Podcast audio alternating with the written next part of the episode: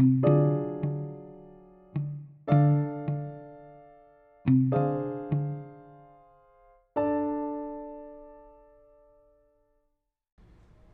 personalidad narcisista. Las personas con trastorno de personalidad narcisista tienen un patrón de grandeza de la conducta y de sus fantasías de por vida, sed de admiración y ausencia de empatía. Estas actitudes permean la mayor parte de los aspectos de sus vidas. Se consideran inusualmente especiales, son individuos prepotentes que a menudo exageran sus logros, sin embargo, desde el inicio es necesario señalar que estos rasgos constituyen solo un trastorno de personalidad en el adulto. Los niños y los adolescentes son prepotentes por naturaleza.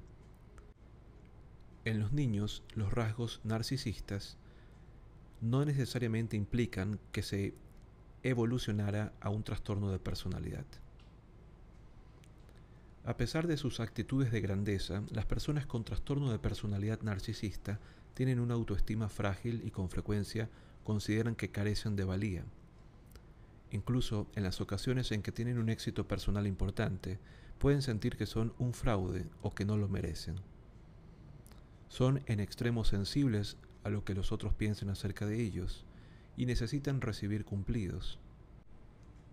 Cuando critican, pueden ocultar su tensión con una fachada de indiferencia helada.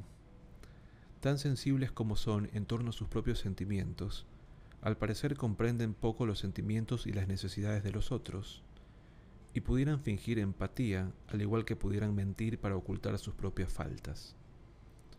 Los pacientes con trastorno de personalidad narcisista con frecuencia fantasean con un éxito salvaje y envidian a quienes lo han logrado. Pudieran elegir amigos que piensan que pueden ayudarles a obtener lo que desean. El desempeño laboral puede sufrir debido a sus problemas interpersonales o mejorar por su impulso eterno hacia el éxito. Debido a que tienden a preocuparse por el arreglo y valoran su aspecto juvenil, pueden deprimirse cada vez más al tiempo que envejecen. La personalidad narcisista ha sido rara vez estudiada. Parece afectar a menos del 1% de la población general, siendo la mayor parte de los pacientes varones. Se carece de información en torno a los antecedentes familiares, ambientales o de otros tipos que pudieran ayudar a comprender estas personalidades difíciles. Características esenciales del trastorno de la personalidad narcisista. Estos individuos poseen una actitud de grandeza junto con una búsqueda de admiración para conseguirla de manera característica, exageran sus propias habilidades y logros. Tienden a mantenerse preocupados por fantasías de belleza, brillantez, amor perfecto, poder o éxito ilimitados, y piensan que son tan inusuales que solo deben asociarse con gente o instituciones exclusivas. Con frecuencia, arrogantes o altivos pueden pensar que otros los envidian, no obstante, la verdad puede ser lo contrario. Su falta de empatía hace que su sensación de ser privilegiados justifica la explotación de otros para lograr sus propias metas. Sobre su duración, inicia en la adolescencia o poco después de los 20 años y suele ser persistente. El diagnóstico diferencial debe hacerse con otros trastornos como el consumo de sustancias y físicos, trastornos bipolares, y otros trastornos de personalidad. Berna Whitlow Doctora Whitlow, usted es mi apoyo en la clínica de urgencias esta tarde. Necesito que me ayude. Eleanor Boundark, una trabajadora social en la clínica de salud mental, tenía la cara enrojecida de ira y frustración no era la primera vez que tenía dificultades al trabajar con esta médica. A los 50 años, Berna Whitlow había trabajado en casi todas las clínicas de salud mental en el área metropolitana. Tenía un buen entrenamiento y era muy inteligente, y leía con voracidad sobre temas de su especialidad. Esas eran las cualidades que le habían llevado a conseguir empleo tras empleo al pasar de los años. Las cualidades que la mantenían pasando de un trabajo a otro las conocían con más detalle quienes trabajaban con ella que quienes la contrataban.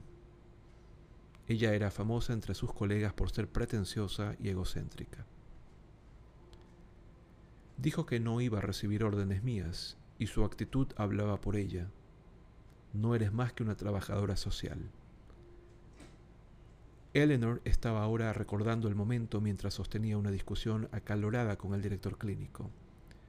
Dijo que hablaría con mi jefe o con usted. Yo le señalé que en ese momento ninguno de los dos estaba en el edificio y que el paciente había llevado un arma en su portafolio. Así es que ella entonces me dijo que yo no tenía que escribirlo y presentarlo, y que ella decidiría qué hacer. Fue entonces que le envié a usted un mensaje. Con la crisis resuelta, el arma había sido descargada, el paciente no era peligroso. El director clínico había comenzado a platicar con la doctora Whitlow. Mire, Berna, es verdad que de ordinario la trabajadora social ve al paciente y hace un escrito antes de que usted entre en escena pero ese no era precisamente un caso ordinario. En especial en las urgencias, todo el equipo tiene que actuar en conjunto.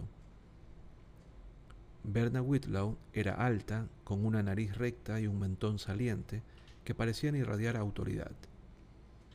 Su cabello largo era grueso y rubio. Levantó un poco más su mentón.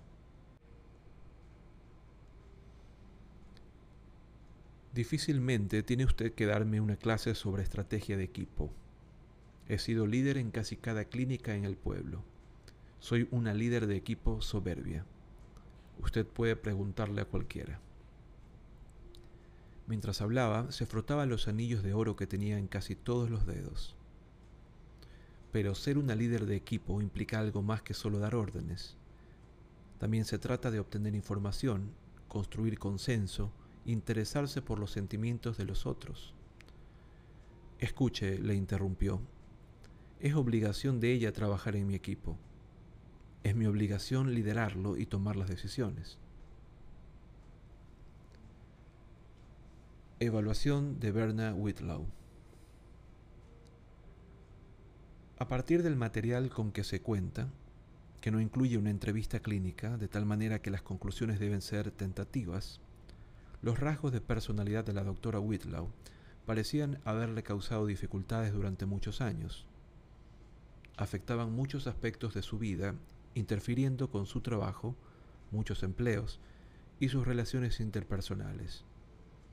Por supuesto, en una valoración completa se investigaría su personalidad en lo relativo al modo que afectaba su hogar y vida social.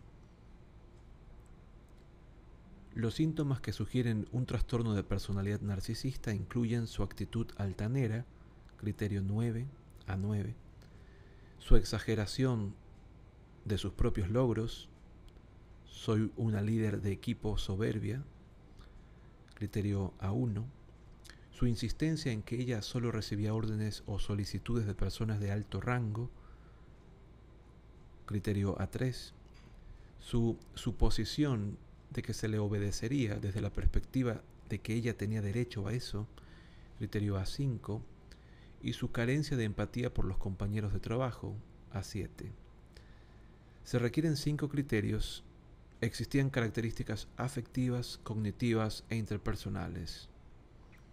Existen varios trastornos de personalidad más que pueden acompañar o confundirse con un trastorno narcisista. Los pacientes con trastorno de personalidad histriónico también son en extremo egocéntricos, pero la doctora Whitlow no era tan histriónica. No obstante, y utilizaba muchos anillos. Como en el caso del trastorno limítrofe y casi todos los otros trastornos de personalidad, los pacientes con trastorno narcisista tienen grandes problemas para relacionarse con otras personas. Sin embargo, lo que incluye a la doctora Whitlow, no muestran gran tendencia a la inestabilidad del estado de ánimo, el comportamiento suicida o la psicosis breve cuando se encuentra bajo estrés. Aunque existe algún indicio de deshonestidad en las exageraciones narcisistas, estos individuos no incurren en la criminalidad generalizada y la falta de consideración en cuanto a los derechos de otros, típicos del trastorno antisocial. Si bien la distimia y el trastorno depresivo mayor con frecuencia acompañan al trastorno narcisista, se carece de evidencia en el caso clínico que respalde alguno de estos diagnósticos. El diagnóstico tentativo de la doctora Whitlow sería de una calificación 61 EEAG correspondiente al trastorno de la personalidad narcisista.